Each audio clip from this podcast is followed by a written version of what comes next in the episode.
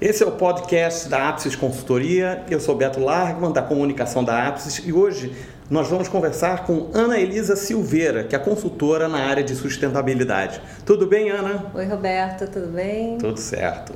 Ana, como o tema sustentabilidade é entendido na Apsis Consultoria? Olha, o tema sustentabilidade aqui na Apsis, ele não é um uma área de negócios, na verdade, ele é uma visão que atravessa todas as áreas de negócios da Apsis, né? Então, o que a gente olha quando a gente vê nas nossas linhas de produtos, de serviços na área de consultoria, de avaliação de negócios, das transações corporativas e da governança, da gestão de mobilizados e também na parte de hotelaria, o que a gente inclui nesses negócios é uma visão da sustentabilidade. Né? E como é que isso funciona realmente na prática? Porque no discurso ele é muito bonito, uhum. mas como é que ele funciona realmente na prática? É, a gente coloca dentro desse olhar, porque só voltando um pouquinho, né? Quando a gente fala da sustentabilidade, na verdade a sustentabilidade por muito tempo ficou associada aos projetos ambientais, às vezes Isso. aos projetos sociais, né? Mas na verdade a sustentabilidade ele é um tripé onde os projetos precisam ser economicamente viáveis, é, ambientalmente corretos e socialmente justos. Então a gente aproveitou adaptou a nossa experiência financeira e colocou esse olhar socioambiental sobre todas as nossas linhas de negócios.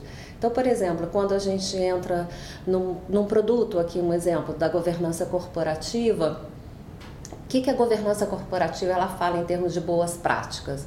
que é preciso fazer um controle dos ativos, né? os, os balanços eles precisam estar casados com as normas contábeis, você precisa ter uma política de compliance, você precisa, é, com isso, com todas essas boas práticas, você acaba despertando o interesse do investidor e obtendo linhas de créditos. É, linhas de crédito muito mais acessíveis, com é, taxas melhores. Né? Mas quando você olha com o olhar da sustentabilidade, você acrescenta a valoração, por exemplo, das suas iniciativas uh, socioambientais. Você consegue com isso é, criar e saber exatamente qual é o valor que esses projetos e que esses programas existem e como ele é, é, pode ser é, valorado e uhum. pode fazer parte do seu ativo. Né? É, a, o outro aspecto é que você melhora a relação com os seus stakeholders, você pode fazer, aproveitar para as empresas que já têm o seu sistema de gestão ambiental, casar todas as suas uh, políticas ambientais e sociais com as políticas da empresa, fazer uma boa gestão das licenças é mais ou menos esse olhar de, de somatório, de casamento, uhum. né? De uma, das práticas socioambientais com a parte financeira. Porque por muito tempo a gente viu dentro das empresas que a área de meio ambiente, Era a área associada, né? Completamente. É, né? E hoje em dia a gente tem essa comunicação maior, uhum. essa interface maior porque a gente entende que uma boas práticas socioambientais elas podem ser sim lucrativas, elas podem melhorar o ganho da empresa e não apenas é um setor de custo, uhum. né, como muito tempo ficou assim associado, é, mas não, ela realmente ela pode, você pode desenvolver negócios sustentáveis que a gente pode falar um pouquinho mais tarde. Uhum. ah, legal, que já, já dá o gancho para minha segunda pergunta, uhum. que é que é a seguinte: de que maneira a área de sustentabilidade da Apsis pode ajudar os clientes da consultoria? É, vários uh, primeiramente nesse olhar né, que a gente está falando. Por exemplo, eu vou citar um outro exemplo do, da gestão de ativos. Né? É, quando você tem os seus ativos e você precisa fazer um bom controle de estoque para evitar controles desne é, estoques desnecessários, você precisa de uma informação precisa no seu cadastro, né, casado com a localização do imóvel, precisa fazer uma depreciação é, adequada, justa. Quando você precisa realmente fazer uma avaliação dos novos investimentos, isso precisa ser transparente, né? exatamente porque isso traz benefícios é, econômicos para a empresa, é importante nesse, nessa gestão dos seus ativos avaliar também, identificar a gestão dos seus passivos uhum. e os passivos ambientais e sociais. E aí, quando você faz uma identificação correta, você consegue fazer uma boa gestão. Isso não é surpresa para o investidor é, é, no futuro, né? E aí a gente consegue também fazer a valoração dos, uh, dos intangíveis, uhum. que era o que a gente estava falando anteriormente. Ou seja, quanto dos meus programas socioambientais aumenta o valor da empresa, quanto as minhas ações melhoram e agregam valor à minha imagem. Né? E muitas vezes esses programas eles são feitos muito para atender ao órgão fiscalizador, as condicionantes de licença, algumas negociações com o Ministério Público mas ele pode trazer outros benefícios à empresa. Isso tem um valor. Uhum. E é essa, esse olhar, essa especialidade que existe dentro da Apsis, né? Como a gente tem já essa, essa, essa expertise de avaliação, de valoração de ativos, a gente também tem a valoração dos bens intangíveis. A gente está vivendo, na verdade, a era dos intangíveis. Né? Exatamente. Né? Hoje em dia ela significa um. Né, quando a gente pensa em algumas empresas uh, extremamente lucrativas como, a, como Google. Né? Apple, né? Amazon. É, exatamente. Né? né? O que, que a gente tem realmente de ativo fixo, de ativo uh, tangível. tangível? Muito pouco. É. Né? Então, o grande valor dessas marcas é exatamente o intangível. Isso. Ana, a gente está vivendo um período de muitas fusões, aquisições. E de que maneira essa, esse movimento influencia ou a sustentabilidade ou vice-versa? É, isso é um, um, ponto bem importante. Porque o que acontece, Roberto? Ah, o Brasil ele tem feito um movimento de adequação das nossas normas contábeis aos padrões internacionais. Então, é, existem hoje várias obrigações contábeis e isso é muito importante porque a nossa contabilidade, a, nosso, a nossa demonstração financeira, ela fica muito adequada e ela, quer dizer, ao que já é praticado fora do Brasil. Então, com isso, o investidor de fora do país, quando ele chega aqui, ele olha a demonstração contábil, uhum. a demonstração financeira de uma empresa, ela está em linha com o que já é praticado lá fora. Para ele fica muito mais fácil o entendimento, é muito mais transparente. Uhum. Né? Gente, aí eles começam a comparar banana com banana. Uhum. Né? As coisas estão comparáveis. Isso. Isso é um aspecto muito importante. Uhum. Então, por exemplo, algumas obrigações né, com isso. O, existem algumas publicações, né, que são chamadas dos CPCs, normas das normas contábeis. É, por exemplo, hoje tudo que existe uma obrigação é, de se fazer é preciso estar provisionado. Então, por exemplo, você tem o CPC 25 que trata exatamente das provisões dos passivos e dos ativos contingentes. Então, existe uma obrigação, é, em alguns estados você tem isso de forma mais é, explícita, em outros menos explícita, que é o caso de você fazer um descomissionamento da sua planta industrial. Né? Então, é, para isso, você precisa fazer um plano de desativação. Você simplesmente não pode aparecer com um número mágico dentro da sua contabilidade simplesmente, ah, vai custar tanto para desativar. E mais, se simplesmente eu apareço com esse número mágico e coloco no meu balanço, esse valor ele só vai ficar disponível quando realmente eu desativar a planta, quando eu começar o processo de desativação. E a gente sabe que não é assim que funciona na prática. Na verdade, várias ações de desativação elas começam anos antes. Então é importante que isso esteja é, muito bem provisionado dentro de um plano de desembolso, do plano de negócios da empresa. Então o investidor ele realmente sabe aquilo que ele vai gastar, qual é o lucro que ele tem e quando esse desembolso vai ser necessário. Uhum. É, existem outros CPCs né, é, que uh, estão ainda em fase, vão ser é, implementados nesse ano de 2018, que é o CPC 06 é, R2, que fala sobre como fazer a demonstração contábil do arrendamento diário. Então, esse é outro aspecto importante, porque é, como, é, como é feita essa, essa avaliação da área? Né? Existem passivos, ativos, dentro desse processo também de compra, o que, que acontece? De fusões, você tem a parte toda da due diligence financeira e contábil.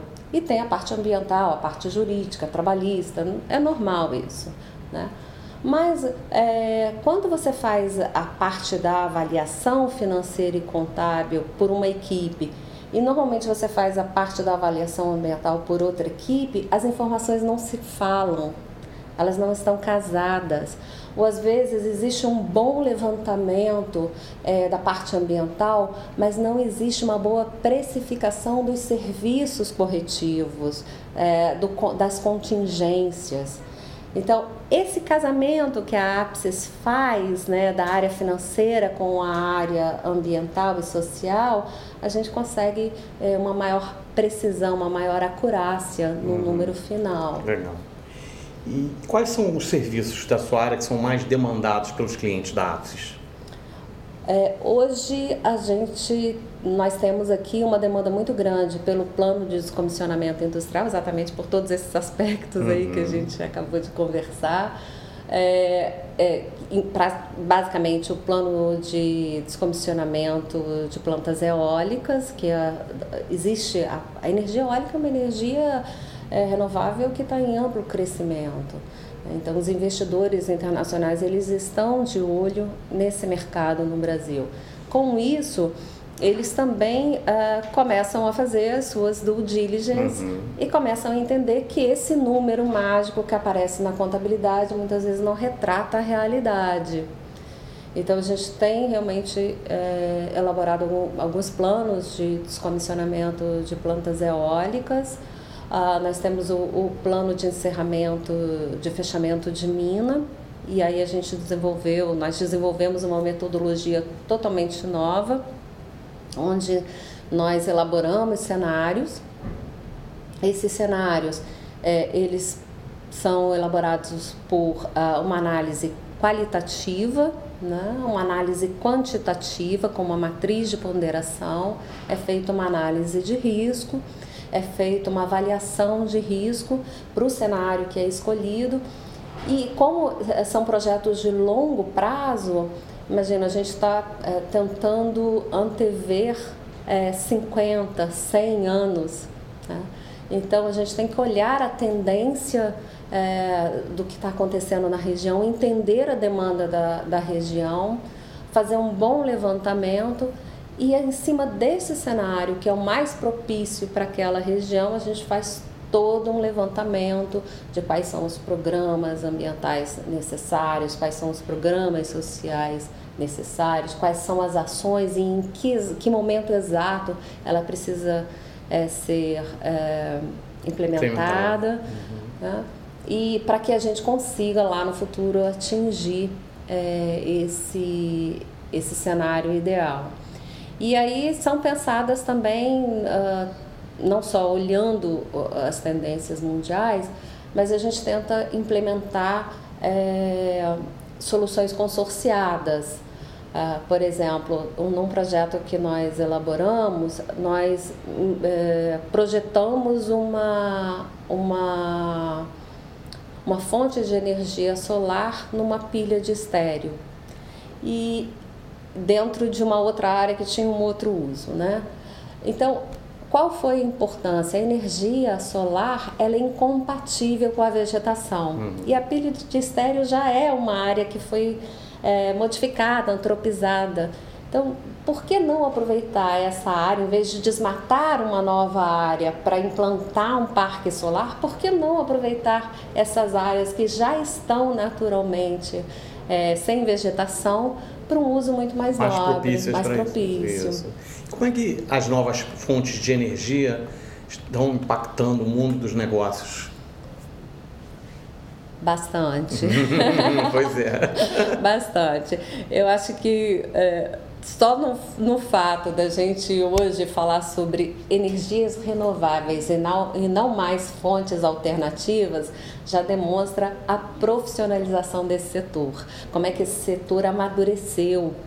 É, hoje a energia eólica, é, o Brasil vem investindo muito e crescendo muito, né? A energia é, eólica no Brasil, eu estou falando do ano de 2015 para o ano de 2016, que são os dados públicos da empresa de pesquisa energética, né, do relatório que eles publicaram. Uhum. Então, só no ano de 2016, ela cresceu 30, mais de 32%. É um crescimento expressivo. Né?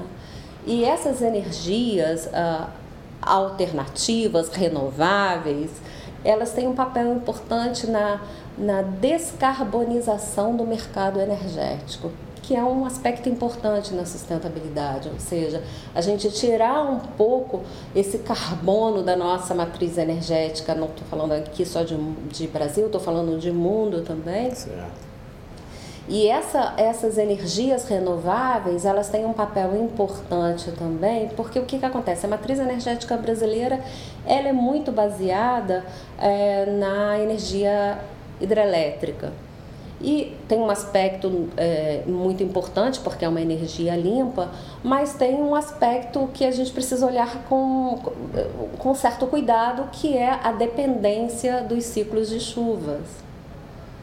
Então, quando você tem anos né, com menos chuvas, as energias é, renováveis, elas têm um papel importante, porque o que, que normalmente acontece quando você tem uma baixa do reservatório?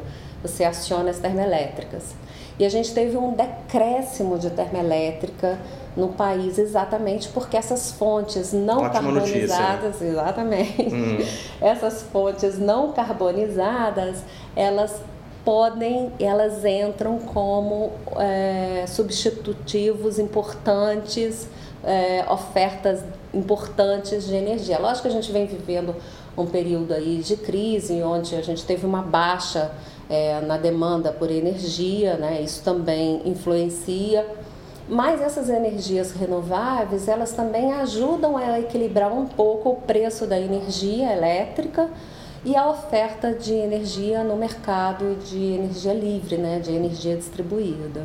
Então, isso também é um aspecto importante. Uhum. E como as ações sustentáveis influenciam os resultados de uma empresa, Ana?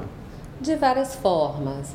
Ah, além de, do ponto de vista de gestão de contingências, ah, ele tem um papel importante porque é você fazer uma boa gestão do, das suas obrigações, né?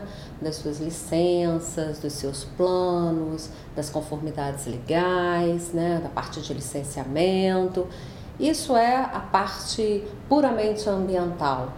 Mas quando a gente pega, por exemplo, é, uma obrigação legal, como é o caso da, das reservas legais para empresas que têm uma área é, rural, por exemplo, a área de mineração, é, a área de, de agronegócios, né? Eles uhum. são áreas rurais, propriedades rurais, e eles precisam manter a reserva legal. Ou seja, é a parte é, da, da propriedade que não pode ser utilizada para atividade. Ela precisa sim manter a floresta, porque ela garante a, a diversidade, a biodiversidade, e mais importante, ela elas ajudam a formar os corredores ecológicos, que eles são extremamente importantes para que a gente mantenha toda a nossa riqueza natural.